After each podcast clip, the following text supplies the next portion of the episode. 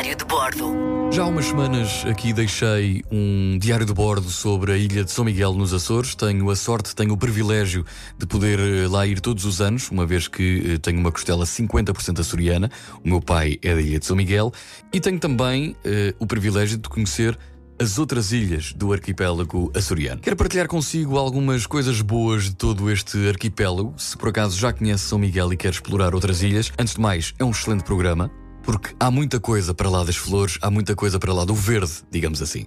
Por exemplo, falando aqui na Ilha Terceira, chama-se Terceira porque foi a terceira ilha dos Açores a ser descoberta. A capital, Angra do Heroísmo, é uma das cidades mais importantes. O centro histórico tem que ser, obviamente, visitado, o Forte de São Sebastião, o Algar do Carvão e a paisagem do Monte Brasil. Aproveito para dar um mergulho na Praia da Vitória. A Graciosa, por exemplo, é a ilha que fica mais a norte do arquipélago para além de ser pequena e bonita, é de lá que vêm as maravilhosas queijadas. O terreno é o mais plano das nove ilhas e a ilha possui rochas de cor esbranquiçada. Ao contrário das outras ilhas, na Graciosa a população fixou-se no interior e não no litoral. Um dos pontos obrigatórios a visitar é a Furna do Enxofre. São Jorge, para mim, a segunda ilha mais bonita do arquipélago dos Açores. Tem uma grande quantidade de fajãs de tonalidade castanha. Se gosta de caminhar, São Jorge é também uma boa ilha para visitar. Pontos obrigatórios, na minha opinião, do Pico da Esperança à Fajã de São João, à Fajã da Caldeira de Santo Cristo e à Fajã de Vimos. Para quem gosta de surf, há uns anos atrás, São Jorge foi considerada a ilha com a quinta melhor onda da Europa.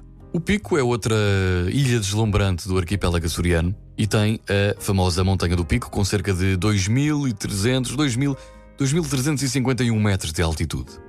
O Faial tem como apelido a Ilha Azul, mas a Ilha Azul não se deve à água, mas sim às inúmeras hortênsias que nascem no Faial. A cidade da Horta é talvez a maior atração da ilha, uma das mais cosmopolitas e movimentadas. Não há nada como beber um gin tónico e uma tosta mista no bar Peters com uma vista para a Ilha do Pico. Flores, para mim, a ilha mais bonita do arquipélago. O nome diz tudo. Muitas das plantas nascem espontaneamente e são transportadas por aves migratórias. E é nas Flores que encontramos um restaurante chamado O Pôr do Sol, que fica na ponta mais ocidental de toda a Europa. Tive o privilégio e o prazer de jantar nesse restaurante. Eram dez e meia da noite e o sol ainda não se tinha posto. Santa Maria é a única ilha onde a areia não é escura e vale muito a pena mergulhar nas águas desta ilha. Quanto ao Corvo, a ilha mais pequena de todo o arquipélago, moram apenas 300 pessoas, também já lá fui com a minha família.